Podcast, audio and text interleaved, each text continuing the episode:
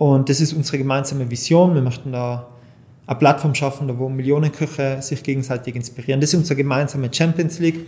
Und wir sind ein Team, das das erreichen wollen. Und wir helfen uns dabei. Und mein Job ist, die Leute, die mich reporten, dass ich auch der Coach bin, dass ich denen hilf, ihre Growth Opportunities oder ihnen Growth Opportunities zu geben. Herzlich willkommen beim Little Talks Podcast mit Robert Bacher und Valentin Schütz. Wir sprachen bereits im Jahr 2019 miteinander in der Folge 14 und damals war noch alles anders, würde ich jetzt einfach mal sagen. Damals war Gronda eine Recruiting-Plattform für Gastronomie und Hotellerie. Und dann kam Corona. Im Februar 2020 hatte Gronda das umsatzstärkste Monat, das es jemals gab. Im März 0 Euro. Dann fragt man sich natürlich, wie geht es weiter? Und Valentin und sein Team haben eine Lösung gefunden und mittlerweile sind weltbekannte Köche auf der Plattform von Gronda und teilen kulinarische Kreation und exklusive Rezepte. Und ich freue mich jetzt auf ein spannendes Gespräch mit dem Co-Gründer von Gronda, Valentin Schütz. Hallo Valentin. Hallo Robert. Was bedeutet es für dich, Unternehmer zu sein? Uh, ähm, gleich eine sehr generelle, schwierige Frage zum Start. Mm. Ein Teil, also ich glaube, ich habe jetzt keinen allgemein gültigen Satz dafür, aber ein Teil ist sicher, was für mich persönlich extrem wichtig ist, ist so das Ausleben seiner eigenen Kreativität, die Ideen zu haben, die auch in, in die Realität umzusetzen. Also viele Leute haben Visionen. Ich glaube, Unternehmer ist der, der dann Visionen auch einfach umsetzt. Das ist ein wichtiger Teil für mich. Also ähm, es ist auch Menschen zu inspirieren. Ähm, nicht jeder ist gemacht für Unternehmer zu sein, glaube ich. Also klar, jeder kann irgendwie unternehmerisch tätig sein, aber ich glaube, dass das schon eine gewisse gewissen Art Mensch braucht und ähm, ich sehe unsere Berufsgruppe, wenn man das so nennen kann, auch zuständig, dass wir andere Menschen inspirieren und ein bisschen einen Sinn in deren Leben geben, ähm, also in dem beruflichen Alltag. Und ich sage immer zu meinen Mitarbeitern, also es gibt nicht ähm, Work-Life, also Work-Life-Balance finde ich ein ziemlich ja, schwachsinnigen Begriff, weil er würde bedeuten, dass sie während der Arbeit nicht lebt. Also es ist ja Work or Life. Und äh, wir sagen, es gibt eine Life-Balance und jeder Mitarbeiter, der bei uns startet, den sage ich, hey, das Ziel von uns ist, dass, dass du hier deine Leidenschaft ausleben kannst, dass das irgendwas, was du gern machst, das was, da wo du die Zeit vergisst, da wo du in den Flow kommst, dass du das da ausleben kannst. Und in dem Moment, wo du das Gefühl hast, das ist es nicht mehr, bitte kündig. Weil du verschwendest deine Zeit hier. Ähm, und so viel Zeit haben wir nicht. Und ich glaube, dass unser Job als Unternehmer auch ist, ja Menschen einen gewissen äh, Purpose zu geben, Sinn. Das ist das, ich weiß nicht, ob wir letztes Mal drüber geredet haben, aber auch was mir gefehlt hat, wie im Konzern gearbeitet hat, dass der kein Purpose gehabt hat, meiner Meinung nach. Und ich glaube, unser Job ist auch, ähm, Purpose zu geben. Also es ist der eher egoistische Teil, sage jetzt mal, Unternehmertum, der eigen, also auf sich selber, seinen eigenen Purpose zu leben, Dinge umzusetzen, kreativ zu sein, aber auch der Teil für andere ähm, Leute, für die Mitarbeiter, einen Arbeitsplatz mit Purpose zu schaffen, ähm, wo sie ja ihre eigene Leidenschaft ausleben können. Und äh, ich glaube, das Allerwichtigste ist, ähm, ja, Value oder Wert für andere Menschen zu schaffen. So sehe ich es für mich selber. Also wir versuchen alles, was wir machen, es muss einen Mehrwert für den Nutzer haben, ähm, aber prinzipiell einen Mehrwert für die, für die Gesellschaft an sich. Und ich weiß nicht, ob das alles gecovert hat, aber das sind so die Dinge, die mir als erste jetzt durch den Kopf gegangen sind. Wie schaffst du es, deine Leidenschaft zu behalten? Ja, das ist nicht so, nicht so einfach, weil die, der Job ändert sich schon sehr. Wir haben am Anfang, das, klar, sitze alleine da, zu dritt, dann zu 30, dann zu 40. Und der Job von einem CEO, das was meine, meine Rolle ist, ändert sich, hat sich extrem geändert vom Anfang vom Executor, von wirklich alles machen, was in der Firma so ansteht, zu Teams bilden, Kultur schaffen, Werte geben, Vision, ja, visualisieren und auch definieren, dass sie auch andere verstehen, zu Organisation, ähm, Coaching von Junior Managern. Und heute alle Leute, die an mich reporten, sind selber Manager, also die haben selber Leute unter sich sozusagen oder in ihrem Team. Und für mich wichtig, ich mache, ich schaue immer, okay, was gibt mir Energie? Was für meine Tasks gibt mir Energie? Wo ist meine Zone of Genius? Wo vergiss ich die Zeit? Und viele von den Dingen, die was auch von mir irgendwie verlangt werden oder was man denkt, was das CEO tun muss, ziehen mir extrem auch manchmal Energie. Also ich mag keine bürokratischen Sachen. Äh, zu detaillierte Planungen fallen mir auch extrem schwer. Es gibt so Dinge, die fallen mir einfach schwer, die ziehen mir Energie und da versuche ich dann ja die outzusourcen, also ähm, zu delegieren. Ähm, sie ganz zu streichen oder sonst was und die versucht dann wirklich zu schauen, dass sie die meiste Zeit mit Dingen verbringen, die mir Energie geben, wo ich Spaß habe. Und das gibt mir dann, gibt mir Energie, das ist eine, das andere ist, keine Ahnung, es ist extrem seltsam. Ich meine, wir haben 2016 gegründet, 2015 habe ich, habe ich gestartet im Studium. Und es gibt immer so ein Projekt, wie, wo ich wieder excited bin. Irgendwie das nächste. Und wenn es wieder released wird und da machen wir was und da. Und das excited mich so dass sie einfach sehen will, wie es in, in die Welt kommt. Und es gibt mir, also das motiviert mich. Ähm, das, und äh, das Wichtigste, ich glaube, dieses, auch dieses Approval vom Außen, wenn Nutzer kommen oder, also Köche, du gehst in ein Restaurant in New York zum Beispiel, weil ähm, ich lebe jetzt die Großteil des Jahres in New York und da bin ich ins, in ins Blaser Hotel, das kennt man von Kevin allein in New York und da bin ich beim Koch gewesen, mit dem habe ich ein Meeting gehabt, mit dem Headchef und der hat mir gesagt, hey, seit ihr eure App nutzt, äh, mag ich meinen Job wieder. Und sage ich, hä, warum? Was, warum das? Dann sagt er, ja, weil weil ich sitze den ganzen Tag in meiner Küche oder wir stehen den ganzen Tag in der Küche, da ist dunkel und in Amerika, die haben keine ähm, Fenster oder was, das ist wirklich sehr ja, düsterer Ort und ich habe keine Inspiration und so weiter und ähm, wenn ihr euer App aufmacht, dann ist es so, ich tauche in die Kulinarik der Welt ein. Ich sehe Gerichte von den besten Köchen auf der ganzen Welt, von allen Herren und Ländern. Und es inspiriert mich. Und seit ich diese App habe, probiere ich wieder neue Sachen. Ich innoviere, ich mache neue Sachen. Und jedes Mal ist es so ein, so ein ja, Abschalten vom normalen Job und Inspiration und ähm, ja, und dann seitdem liebt er seinen Job wieder und das hat ihn mega motiviert. Und das sind die Momente, glaube ich, für die jeder Unternehmer lebt, wenn die Vision, die er selber hat und die dann umgesetzt ist, Mehrwert für andere Menschen kreiert. Ich glaube, das ist das absolut Schönste ähm, und Motivierendste. Und dann überlegt man sich, okay, wie kann man dieses Gefühl in die Welt skalieren? Wie kann man das Gefühl für den ähm, Chefkoch vom Plaza, wie kann man das replizieren für andere und wie kann man da mehr Leuten teilhaben. Ich glaube, das ist so das absolute Endziel. Wer oder was hat dich zum letzten Mal inspiriert?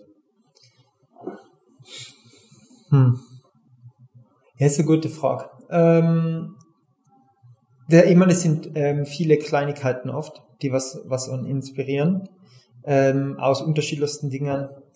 Ich Max zum Beispiel, ich habe letztens, wo war das?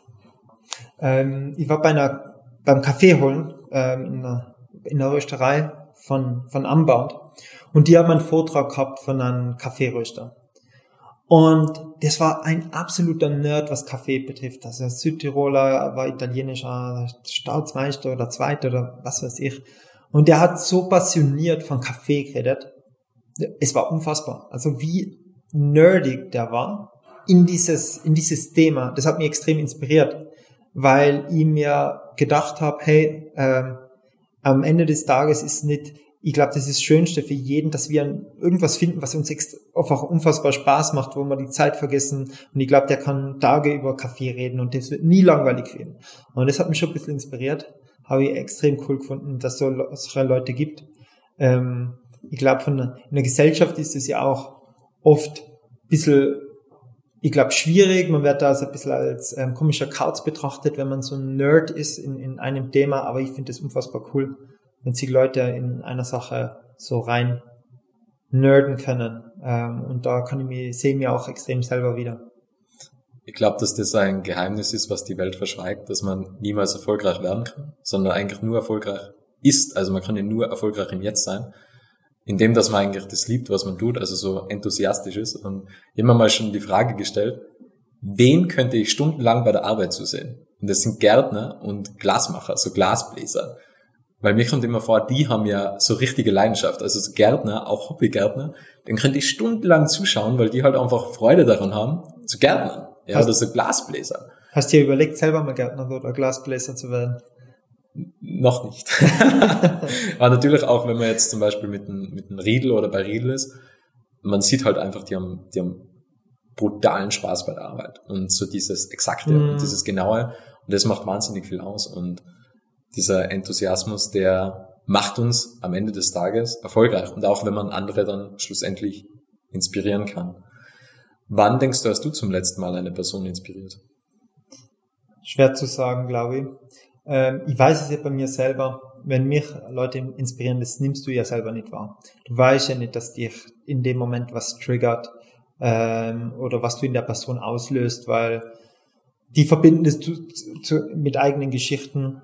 Ähm, ich hoffe natürlich, dass ich das so oft wie möglich mache bei meinen eigenen Mitarbeitern, bei Leuten, keine Ahnung, ähm, bei Köchen, wenn ich von der Vision von Gründer spreche oder auch wenn ich irgendwie auch vor Studenten spreche oder sowas in einer, oder in einem Podcast, wo der eine oder andere vielleicht einen Satz findet und sagt, hey, das ist, da kann ich mich wiedersehen, das spricht mir raus. Also kann ich keine konkrete, ähm, konkretes Beispiel nehmen. Eins, was mir einfällt, ist länger her, wo die Person mir das auch gesagt hat. Ähm, wo, also wirklich ausführlich. Wir haben Ende 2022 ist Google auf uns zukommen und hat gesagt, sie möchten gern unsere Geschichte verfilmen. Also die haben eine Kampagne gestartet, die heißt We Are Play, ähm, wo Google die äh, ja mit der besten Apps der Welt ähm, die Gründerstory verfilmen, die was auch wirklich Diversität, die was zeigen, dass man egal wo man lebt, Dinge erschaffen kann, also digitale Produkte, Apps bauen kann und die ganze Welt erreichen kann damit. Und die haben halt meine, meine persönliche Story und die Story von Gronda extrem spannend gefunden. Und das haben die dann verfilmt, war auch sehr persönlich. Ist ein Trailer geworden für drei Minuten, war echt spannend. Ähm, zwei Tage ähm, in einem komplett oder drei Tage in einem komplett anderen ja, Branche abgetaucht, habe ich auch extrem spannend gefunden, hat mir auch zum Beispiel der, der Tonmann hat mich sehr inspiriert. Äh, man würde denken, der haltet nur dieses Tonteil. Der steht die ganze Zeit da, hat den Kopfhörer auf und haltet das Tonteil. Aber der war so motiviert, der wollte es einfach so perfekt machen. Und wenn du von außen zuschaust, da denkst du, das ist absurd. Der hat mir auch inspiriert, weil er ist halt so, der war so fanatisch mit dem Ton, dass dieser Ton passt.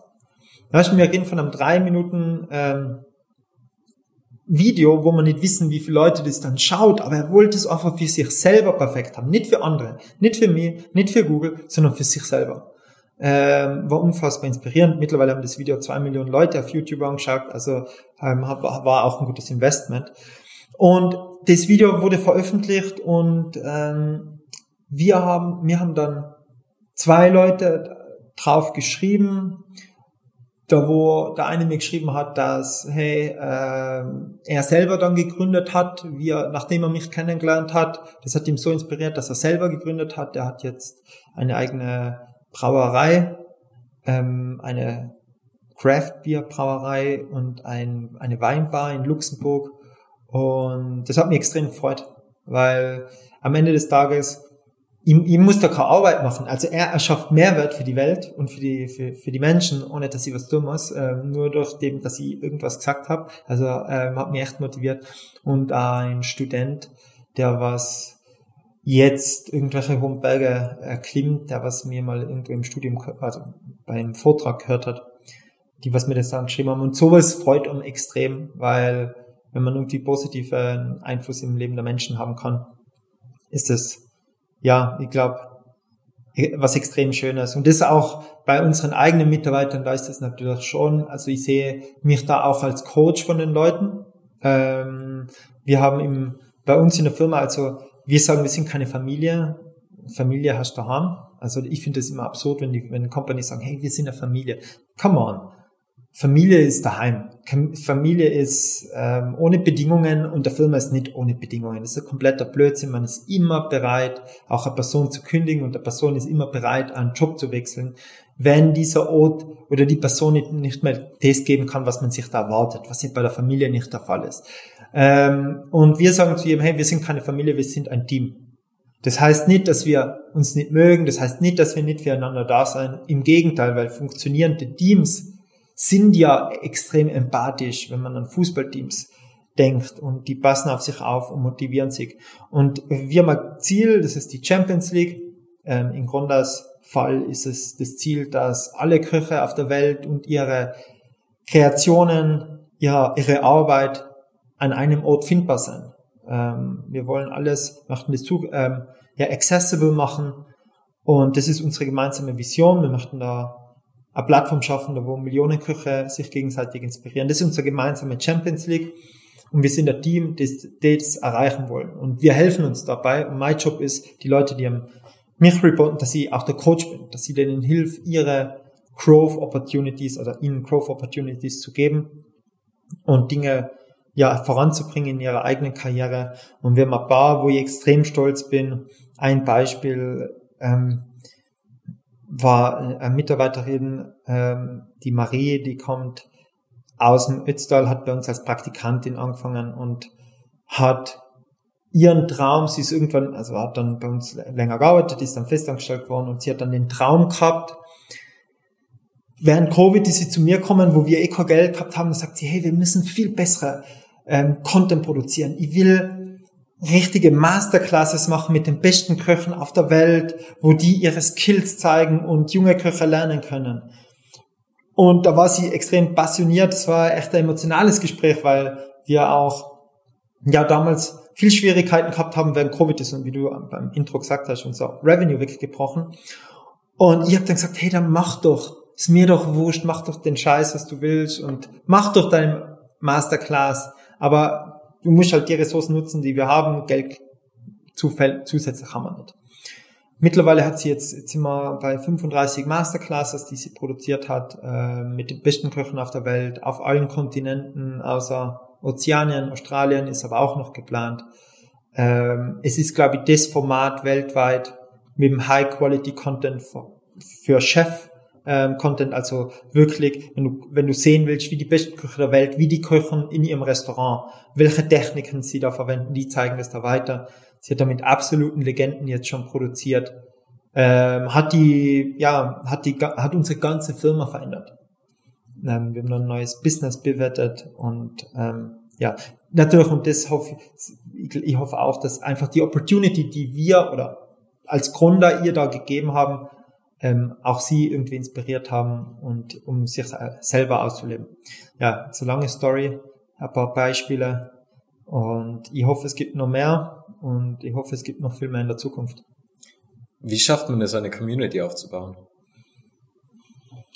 War, das weiß ich eigentlich selber nicht, äh, wenn ich ganz ehrlich bin. äh, wir, haben, wir haben heute, hey, ich glaube, es ist, es ist unfassbar schwer. Ähm, wir haben, sind heute die größte Community für Köche auf der Welt nicht nur für Köche, viele eine Million Nutzer, die sind Foodies. Also wir haben über Millionen Köche, aber auch eine Million Nutzer, die sind Foodies. Mm. Es gibt sicher Leute, die sich da besser auskennen, wie man das strukturierter macht. Bei uns war es unstrukturiert und extrem viel Glück und viel Zeit. Bei uns war der ausschlaggebende Punkt die Zeit, dass wir einfach nie aufgeben haben, dass wir immer an das glaubt haben. Und wenn du lange herum bist, dann bleibt auch mal was kleben.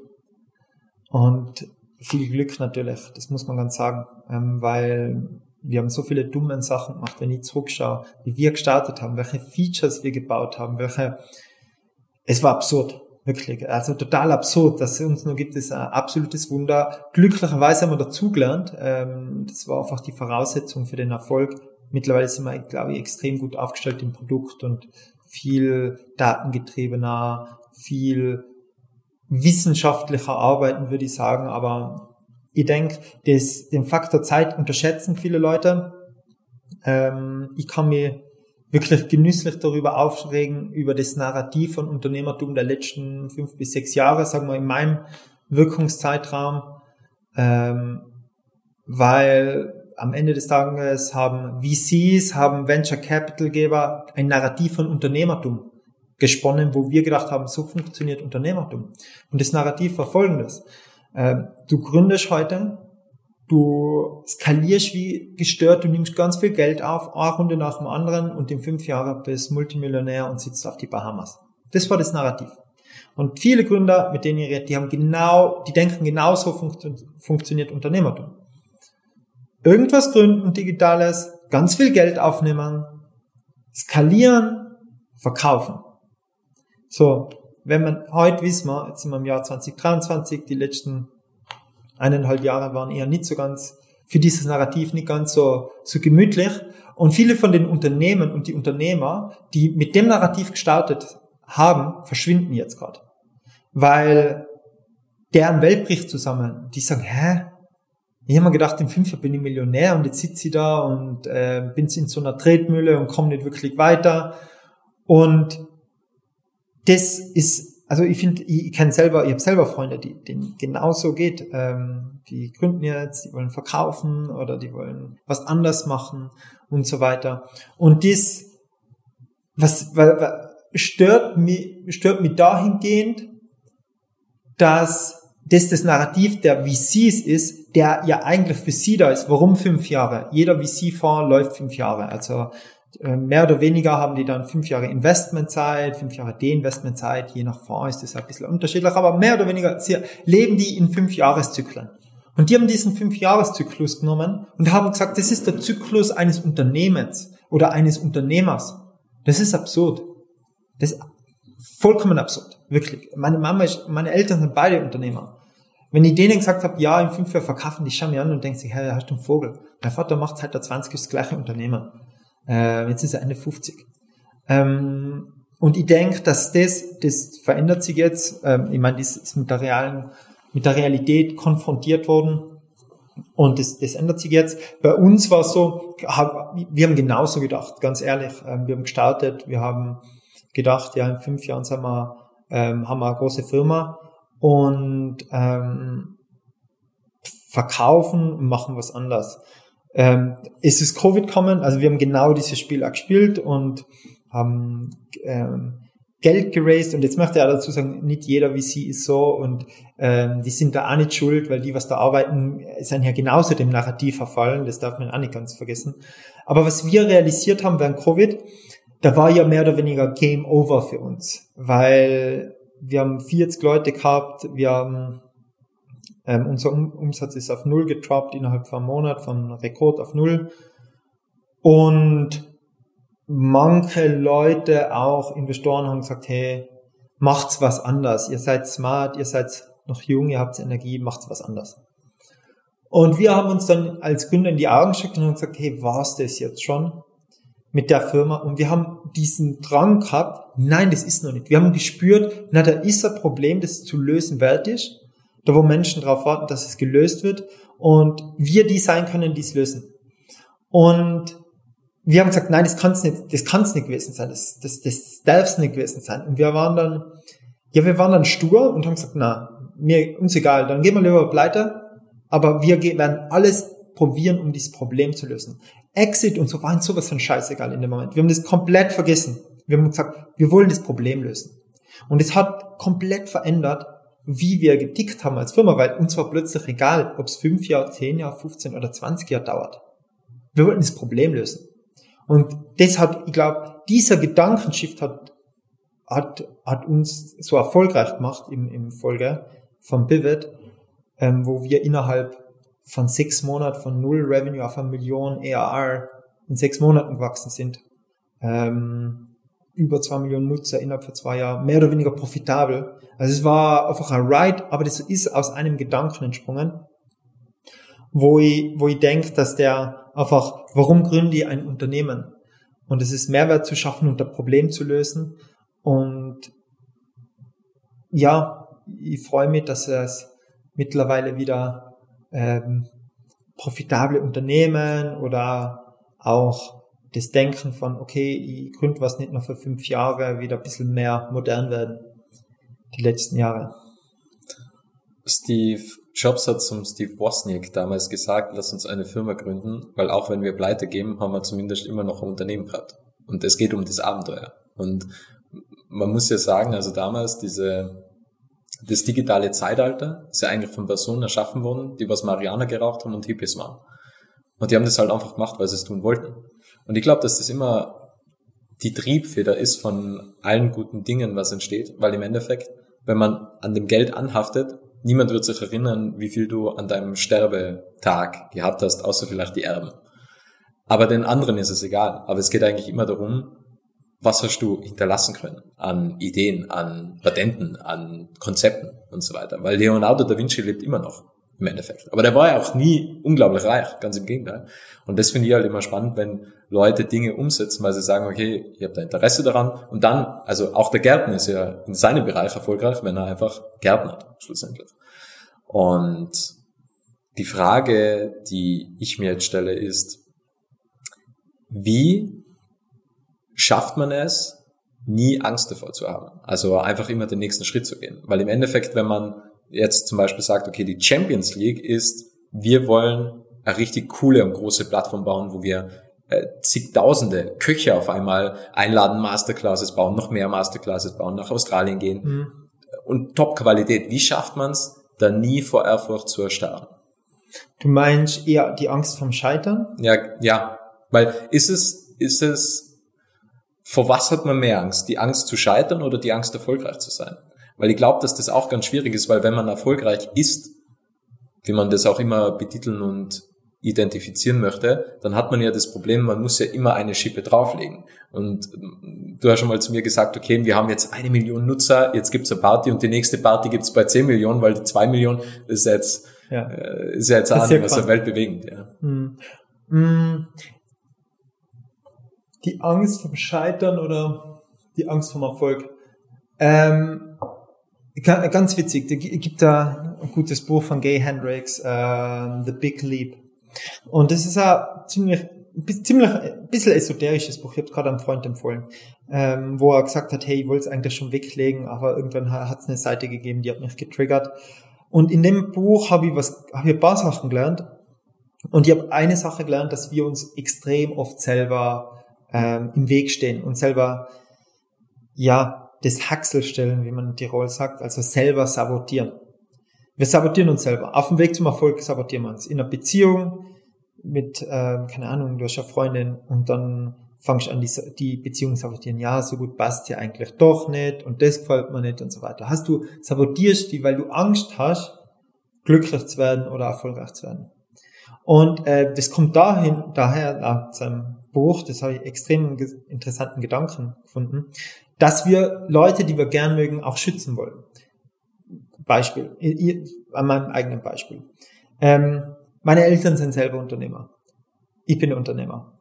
Am Ende, wenn ich erfolgreicher bin, wie meine Eltern, lass ja auch meine Eltern so dastehen, als, also muss ja selber erkennen, dass sie doch nicht so super sein, wie ich immer gedacht habe. Seien ja keine, was, seien, seien ja keine äh, Magier und äh, die Größten. Und oft haben wir auch Leute, vor allem bei den Eltern, wir möchten nicht unglaublich glücklich sein, wir möchten nicht glücklicher sein wie die Eltern, weil wir dann Angst haben, dass wir die Eltern schlecht dastehen lassen. Dass die Eltern in einem schlechten Licht äh, wirken. Und dann sabotieren wir uns. Ähm, und ähm, das ist beim Erfolg, das ist beim Glück, das kann, ist in Beziehungen und so weiter. Das ist so seine Theorie. Es kann bei Geschwistern sein. Und das ist ein Hauptgrund, warum wir uns oft sabotieren. Ähm, wir sind auf dem Weg, alles läuft eigentlich und dann denkt man, hey, es kann nicht alles gut laufen. Und dann machen wir einen Scheiß, der was uns komplett, ähm, der was uns komplett ja reinreißt. Und die denkt, dass das, äh, da ist extrem viel Wahres dran.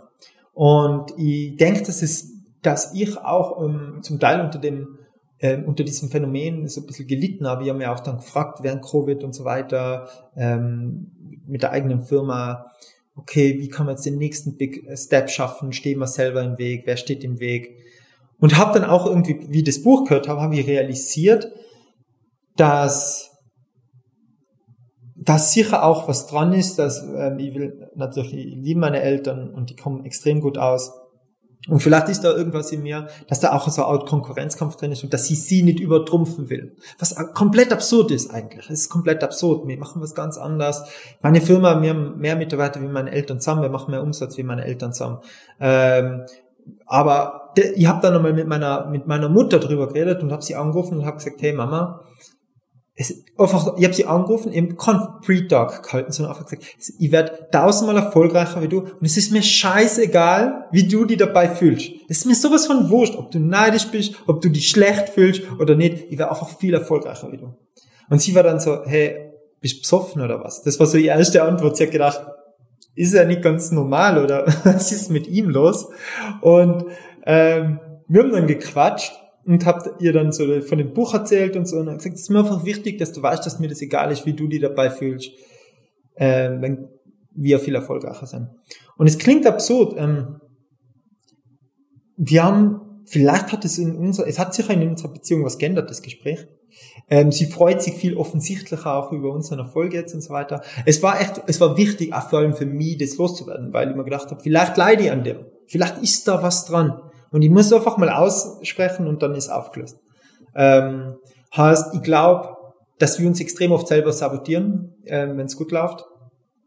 Ähm, ich glaube, ich hab, das, das habe ich aus dem Buch gelernt, dass man, wenn die Dinge laufen, einfach den flowen lassen soll. Wenn man wieder was macht, wo man sich erwischt, okay, ähm, wo ich jetzt irgendwie einen Konflikt wieder reinbringe oder so, dass man sich überlegt, okay, warum mache ich das jetzt? Mache ich das jetzt, weil ich, weil es gerade so gut läuft? Und ich glaube, dass es extrem schwierig ist, dass wenn es float, das einfach laufen lassen. Einfach laufen lassen.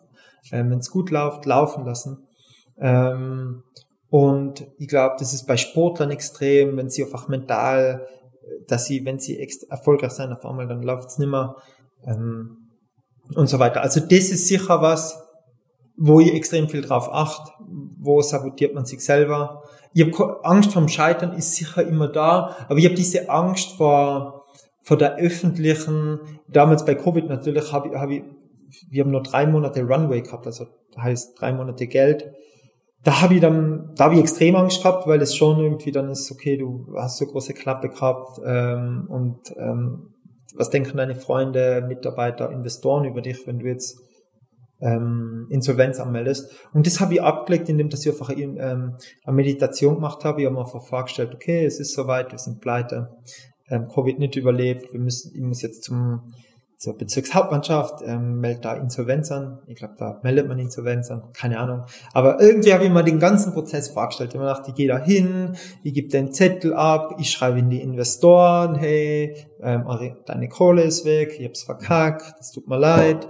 Ich sage meinen Gründern, sorry, ich habe euer Zeit verschwendet. Ich schreibe in die Mitarbeiter da, ihr seid alle gekündigt, ich hab's verkackt. Und haben wir das komplett, diesen Charme einmal durch überlegt. Alle Schritte, wirklich konkret, was sie machen würde. Und dann haben wir gedacht, okay, jetzt habe ich alles abgehandelt, jetzt ist, ist erledigt, was mache ich jetzt? Und dann haben wir gedacht, okay, ja, jetzt werde ich ein bisschen Geld brauchen, vielleicht gehe zu meiner Mom und gehe ein bisschen Kellnern in ihr Restaurant oder gehe zu irgendeinem Bekannten und arbeite ein bisschen, dass ich ein bisschen Geld habe. Und dann haben wir so durch, dann habe ich gedacht, okay, nach zwei, drei Monaten habe ich Geld, habe ich, habe ich nur Geld, dass ich vielleicht low budget reisen kann. dann dachte hey, da würde ich nur gern reisen, das würde ich nur gern machen. Und haben wir das durch überlegt und habe gesehen, boah, das wäre ja voll geil. Und dann haben wir ihnen ein Ding, dass dieser Worst Case schon wieder ziemlich gut ausgeschaut hat. denke ich, boah, und das könnt ihr machen und das könnt ihr machen und das heißt, dieses Ungewissheit von Scheitern, was ja, weil wenn diesem was passiert, habe ich ziemlich konkret gemacht und es hat mich komplett die Angst genommen. Und jetzt habe ich, da, es war so ein Case, wo man dachte, hey, stopp, sonst wird man jetzt noch zu attraktive Möglichkeit. Und haben mir dann gesagt, okay, dieses Szenario, das ist Worst-Case-Szenario. So schlimm ist nicht. Und jetzt gibt's, gilt es darum, das zu vermeiden. Und das hat mir die komplette Angst genommen vom Scheitern. Ähm, weil ich gesehen habe, dass der Worst Case gar nicht so schlimm ist. Und das ist eine, ja, eine Technik, die was ich seitdem immer wieder angewendet habe und die extrem gut funktioniert. Denkst du, dass das jetzt zum Beispiel mit dem Szenario und das mit deiner Mutter mit dem Ego zusammenhängt? Weil das Ego will ja eigentlich nicht, dass es anderen besser geht, beziehungsweise das Ego ähm, will ja teilweise irgendetwas bei Menschen triggern. Und wenn du dann einfach zu deiner Mama sagst, mir ist es egal, was du denkst, lässt du ja in dem Moment eigentlich das Ego los, weil das Ego will ja immer irgendwas bewusst zwingen und in dem Moment, wo du sagst, mir ist es eigentlich egal, aber und das ist, glaube ich, das ganz Wichtige. Wenn man das Ego weglässt, wünscht man anderen Menschen Dinge, die was man selbst gern hätte. Also wenn man glücklich sein möchte, dann will man auf einmal, dass jeder andere glücklich ist. Das Ego will ja nie, dass irgendjemand Mm. glücklich ist. Und das Ego sucht auch immer Probleme. Weil das Ego will ja ganze Zeit am Leben bleiben. Und das Ego kann nur am Leben bleiben, indem es Probleme findet, weil dann muss das Ego auch wieder Lösungen finden. Ah ja, jetzt läuft so schlecht, ich muss jetzt irgendwas tun und machen. Und so bleibt eigentlich das Ego immer am Leben.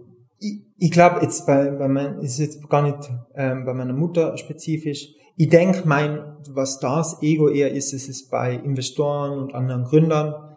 Ähm, ich glaube, dass das, das so, auch wenn ich mit anderen Gründern rede, das ist ein unausgesprochenes Ding. Auf LinkedIn jeder celebrated sich, wie geil er gerade ist. Und wahrscheinlich bei Covid haben andere riesige Runden crazed, während wir halt gelitten haben. Und du gehst dann auf LinkedIn und denkst, ah, fuck. Und da, der, ah, den kann ja noch, da war, da war das noch ein ganz One-Man-Show. Jetzt raisen sie 50 Million Series B. Ähm, ich glaube, da zu scheitern, das ist eher das Ego. Bei meinen Eltern gar nicht, weil ich weiß, die mögen mich und akzeptieren mich so wie ich bin, auch wenn ich wirklich, egal was für einen Job ich mache, wirklich, absolut egal, das weiß ich. Ähm, da habe ich das überhaupt nicht. Ähm, aber eher, eher in diesem Kreis, dass man sich da bewähren will, ähm, Investoren, sicher ähm, als junger Gründer. Und das ist so in die Jahre, und das habe ich gemerkt, ähm, als umso reifer ich geworden bin, dass, dass mir das immer egaler geworden ist. Ähm, dass es heute eher so ist, dass es mir extrem leid tun würde für, wenn es jetzt die Firma nicht mehr geben würde, ähm, für, für, für die Nutzer von uns. Also, weil ich weiß, die lieben das Produkt und ähm, die lieben das, was wir machen und es hat einen extremen Mehrwert. Das würde mir schade sein. Schade sein. Ich würde schade finden auch, ähm, dass das nicht mehr gibt, was hätte sein können. Also das Potenzial, dass das, dass die Firma nicht oder dieses Projekt nicht sein ganzes Potenzial entfaltet hat.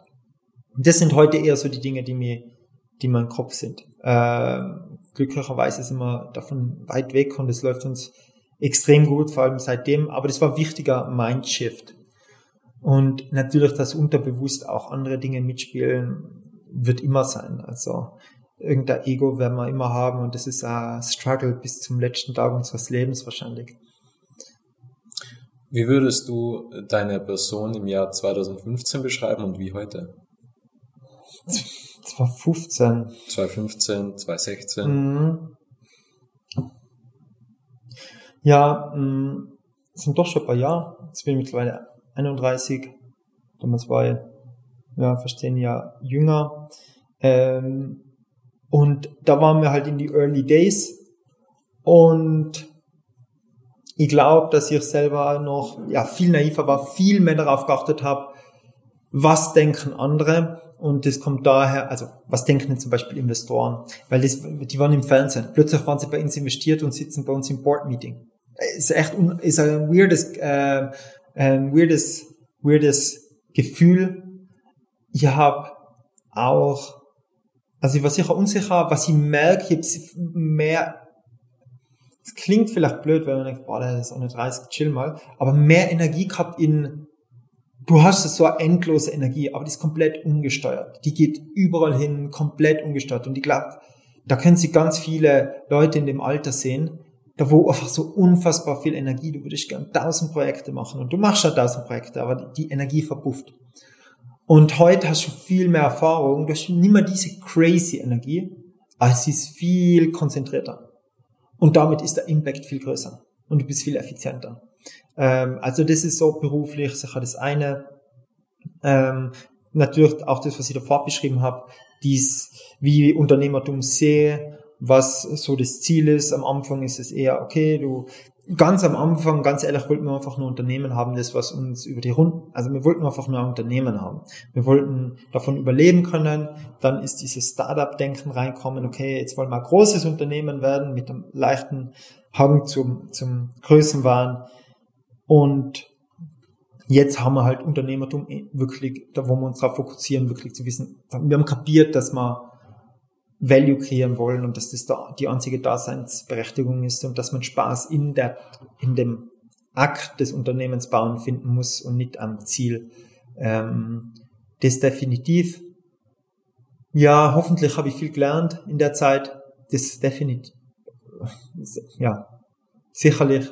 ich glaube auch zwischen, allein in der Zeit, wo wir jetzt nicht gesprochen haben, die letzten Jahre mit Covid, ähm, wo wir fast unsere Firma verloren haben und dann diesen sensationellen Comeback gefeiert haben, wo man dann plötzlich das neue Produkt und das dann explodiert ist und ähm, ja international gewachsen, hm, dass sich da schon viel getan hat. Ja, und es wird immer so weitergehen. Ich hoffe, in zehn Jahren bin ich gescheiter wie heute. Sonst habe ich was falsch gemacht. Und ich glaube, das ist bei jedem so. Würdest du sagen, dass dir mittlerweile es egal ist, was andere über dich denken? Es war mal, also nicht immer, aber es war mal damals schon ähm, egal. Ich war mit ähm, 22 war ich ähm, ziemlich krank ähm, und da habe ich dann so angefangen, dass mir egal ist, was andere denken, weil ihnen eh egal ist, was du denkst. habe ich das dann so dieses Konzept kapiert von eigentlich ist eh eben scheißegal, egal wie du ausschaust oder was. Es ist mir egaler. Ich habe ein bisschen zurückgerudert im Sinne von, also ich möchte, mir ist schon wichtig, auch, wie auf Menschen wirkt. Im, Im Sinne von, möchte keine negativen Emotionen hinterlassen, oder? Du willst ja nicht herumtrampeln wie der Elefant im Porzellanladen und dir ist eigentlich scheißegal, wie sich andere fühlen, was du für einen Effekt hast. Ähm, heißt, das ist mir schon wichtig, dass wenn jetzt jemand mit einem Projekt kommt, ich versuche positive Worte zu finden, dass ich schaue, okay, wie kann ich auf das, wie kann ich den encouragen, dass er das macht und so weiter. Aber ja, es wird da, ich glaube, ich, ich, ich, ich sage jetzt mal, wenn man älter wird, ist es einem egaler, als wenn man selbstsicherer wird, ist es einem egaler. Ähm, ja, ich denke da eigentlich nicht viel drüber nach, wenn ich ehrlich bin. Ja, ist gut, wenn man nicht darüber nachdenkt. Weil ihr habt das mal mit dem Fitnessstudio verglichen. Also warum geht man als Jugendlicher ins Fitnessstudio? Man will Frauen gefallen, man bekommt keine Komplimente von Frauen, sondern eher sogar von Männern. Also das, das, das stimmt ja überhaupt nicht. Dann, der nächste Aspekt ist, dass man sagt, okay, ich will zufriedener sein mit dem Körper. Das stimmt ja auch nicht. Also im Endeffekt ähm, ist ja ist ja ganz wichtig, dass man einfach das Ganze ablegt und sagt, okay, ich bin so wie ich bin, ja, und einfach das Ganze akzeptiert. Und was mir aufgefallen ist, dass ja ab und zu, wenn man nervös ist gegen, gegenüber anderen Menschen, dass das viel mit dem Ego zusammenhängt. Also ihr früher habe mich selbst dabei ertappt, viel Name-Dropping betrieben. Wer war schon alle im Podcast, wen kenne ich alle? Und eigentlich ist es ein reines Ego-Spiel. Und eigentlich ist es völlig egal, wer jetzt gegenüber von mir sitzt. Ich behandle alle gleich. Ich will eigentlich, dass sich jeder wohlfühlt, dass es ein gutes Gespräch ist. Und dann werden auch die Gespräche besser.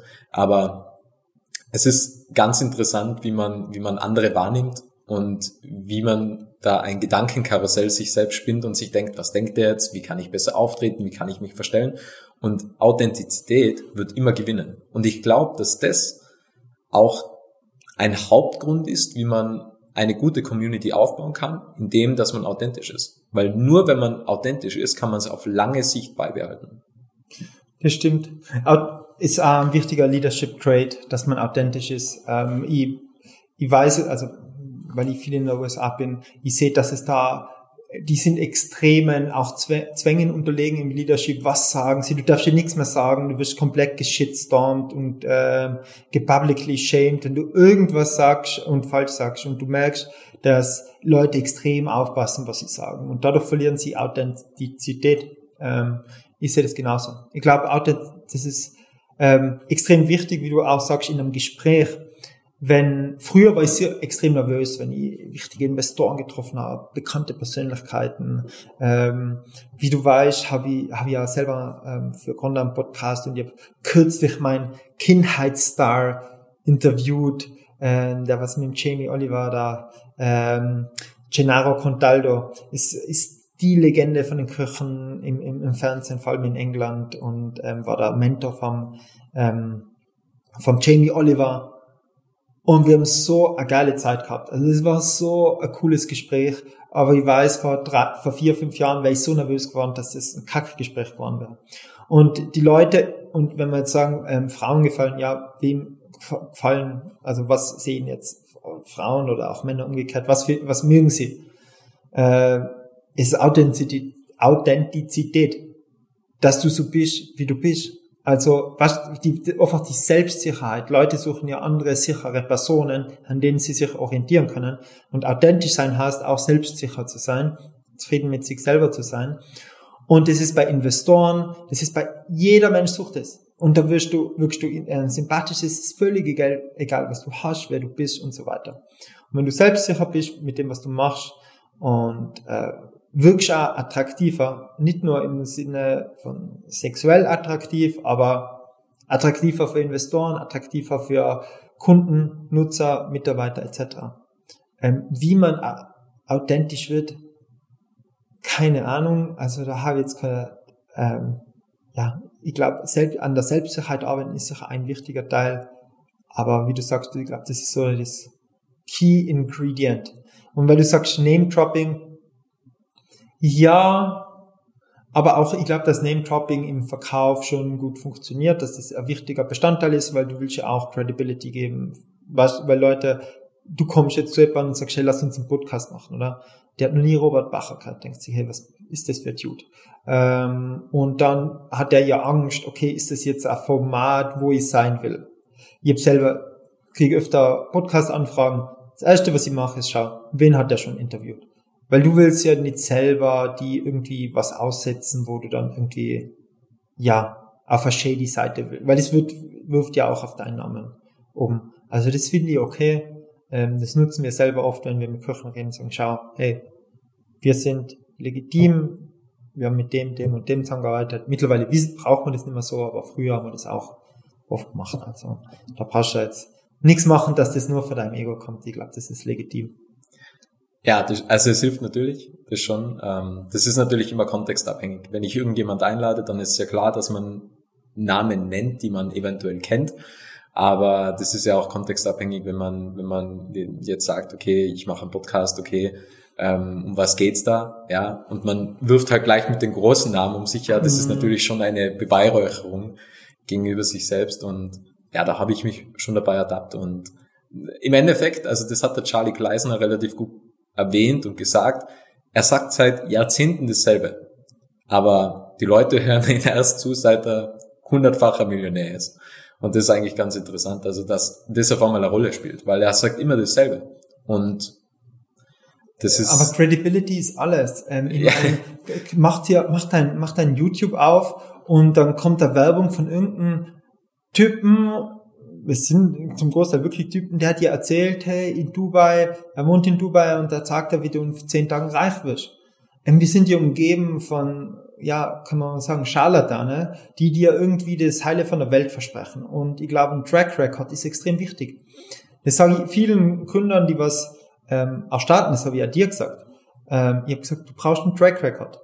Weil du kannst nicht einfach hingehen und sagen, hey, ähm, Leute, ich mache das Produkt und so weiter, ich ver, ähm, und ähm, ich mache das oder ich berate euch oder ich mache was weiß ich was ähm, und erwarten, dass dir die Leute zuhören. Weil wir, es gibt so viel Informationen, warum sollen sie dir zuhören? Weil die Information so gut ist, wo kannst du beweisen, dass diese Information funktioniert? Und das ist der Track Record. Ähm, also ich denke, dass es, wir unterschätzen das, wie wichtig das ist, dass man einen Track Record hat und den erarbeitet man sich. Der dauert, das ist Zeit. Und ähm, beim Charlie ist es wahrscheinlich genauso. Ähm, klar, er hat so sein Mantra gehabt und so weiter, aber er hat auch müssen erstmal proven, dass das, was er sagt, wirklich funktioniert. Scheint er geproved zu haben, man hört ihn zu. Ich denke, dass das ganz normal ist für uns Menschen, dass wir einfach auch mal checken, wie ja legitim oder wie ja kredibil credible äh, gewisse Information ist. Das passt. Und das ist bei uns als Business war genauso. Wir müssen ganz klein anfangen und sind dazu, haben zuerst mit die Tiroler Küche gestartet, dann sind wir zu die ersten Sterne-Küche gefahren, dann sind wir zu die Zwei-Sterne-Küche gefahren, in Deutschland zu die Drei-Sterne-Küche, dann zu die Drei-Sterne-Küche in Italien. Also auch du musst diesen Track Record aufbauen und auf dem Weg dahin lernt man auch viel, heißt die Information, die man so rausposaunt, verbessert sich auch.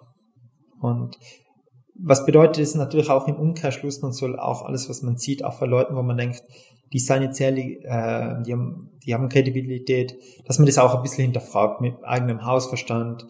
Ähm, wenn man jetzt liest, egal, der oder der hat das gemacht, ist um fünf in der Früh aufgestanden, hat 10 Kilometerläufe gemacht und so musst du leben, wenn du erfolgreich sein willst oder das musst du, du musst du tun, wenn du glücklich sein willst. auch immer mit der ähm, äh, a grain of salt, wie man im Englischen sagt, ähm, zu nehmen, dass man das immer ein bisschen hinterfragt. Ähm, muss nicht immer alles für bare Münze nehmen, was Elon Musk auf seinem Twitter-Feed schreibt. Ähm, bedeutet das natürlich auch im Umkehrschluss. Das natürlich. Wir nähern uns schön langsam dem Ende. Was war der beste Ratschlag, den du erhalten hast? Hm. Ja, jetzt unternehmerisch, also ich glaube einfach wichtig ist, dass du für Nutzer baust. Wirklich zu verstehen, ich, ich, wie schaffe ich Mehrwert für andere Leute. Wenn ich, mein Mitgründer, der Tobi, hat äh, wir haben letzten Tag gesagt, er hat gesagt, eigentlich ist Leben oder Karriere extrem einfach. Löse Probleme von anderen Menschen und schaff keine Probleme. Es ist so einfach. Wirklich. Also das ist so. Aber das will ich ihm natürlich nicht stehlen, weil das ist jetzt sein, sein neues Motto. Und er hat, er hat total recht. Löse einfach Probleme von anderen Menschen. Ähm, aber der prinzipielle Ratschlag, ähm, was, was, was ich gesehen habe, ich glaube, das ist ein sehr universal anwendbarer. Wenn du was tun willst, also wenn du ein Ziel hast, hol dir Tipps von Leuten, die genau das schon geschafft haben. Nicht von Leuten, die vielleicht anders irgendwo erfolgreich sind, aber die nicht das gemacht haben, was du selber machst. Weil die betrachten es aus einer ganz anderen Perspektive. Und ich muss sagen, die besten Tipps und Feedbacks zu, zu Unternehmertum, den besten Input habe ich immer von anderen Unternehmer gekriegt. Nicht von Investoren oder VCs oder irgendwelchen Manager oder sowas. Ähm, die waren eigentlich immer eher die kontraproduktiven Tipps, sondern andere Unternehmer, die genau in deine Schuhe gesteckt sind, die genau wissen, wie die sich fühlen, wie du dich fühlst und die, was die Probleme schon mal gelöst haben. Ich glaube, dass das so ein, eine extreme Abkürzung äh, zu ähm, Erfolg oder zum Erfüllung seiner eigenen Ziele ist, auf die zu hören oder die zu ähm, nach Ratschlag zu bitten, die was das schon genau das schon mal gemacht haben. Ähm, und wirklich genau das und nicht irgendwo anders. Ähm, heißt nicht, dass man nicht zuhören soll. Und das habe ich so, das waren so die letzten Jahre, wo ich extrem gemerkt habe, dass die, die besten Advisor für, für mich persönlich waren immer die, die in einem Problem das schon gelöst haben, das ich gerade in dem Moment habe. Genau. Was sind die drei meistgenutztesten Apps auf deinem Smartphone? Ich meine, wir reden ja viel von Apps, ja. Plattformen, Community. Lass mich kurz schauen. Äh, ähm, ähm, ähm, Spotify, definitiv, haben letztes Mal geredet, was, wenn ich nur eine App haben könnte, was wäre die App? Oder wenn ich nur zwei, das wäre, glaube ich, Spotify und WhatsApp. Zum einen kommunizieren und Spotify, ihr extrem viele Podcasts, ähm, extrem viel Musik. Und ähm, ich habe dieses Jahr wieder angefangen, ähm, Schach zu spielen. Heißt ähm, Lead Chess verwende ich mittlerweile auch relativ viel, keine Ahnung, eine halbe Stunde am Tag, dreiviertel Stunde am Tag, neben den ganzen Arbeits-Apps.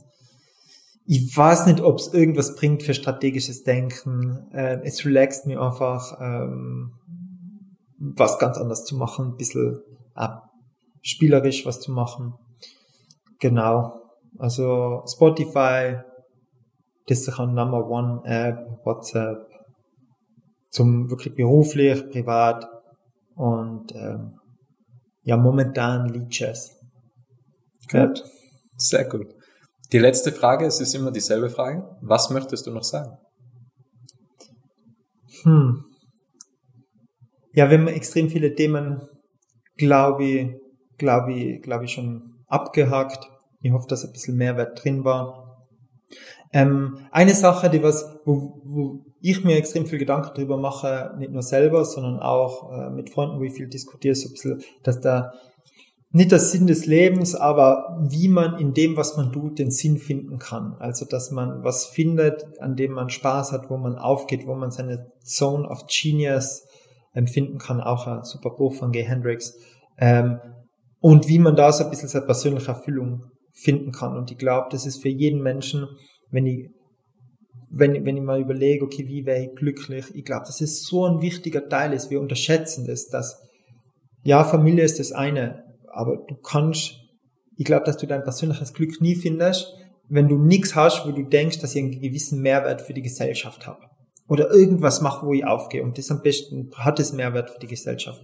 Und ich denke, dass ich glaube, die Suche nach diesem Zone of Genius wirklich eine Reise ist, die für jeden, ähm, die für jeden sinnvoll ist und die für jeden Wert schafft. Ähm, und das hat sie für mich ihr Glück gehabt. Ich habe das gefunden. Ich mache das, was ich schon als Schüler mir immer in den Kopf gesetzt habe. Also Dinge bauen, ähm, unternehmerisch tätig sein. Und ich denke, dass das vielen Menschen fehlt und mir das extrem oft leid tut, weil da gibt so viel Potenzial, das sich entfalten kann und die was vielleicht nicht finden, was es sind. Und oft sind es extrem nischige Sachen, ähm, extrem, wo man denkt, das ist eigentlich absurd.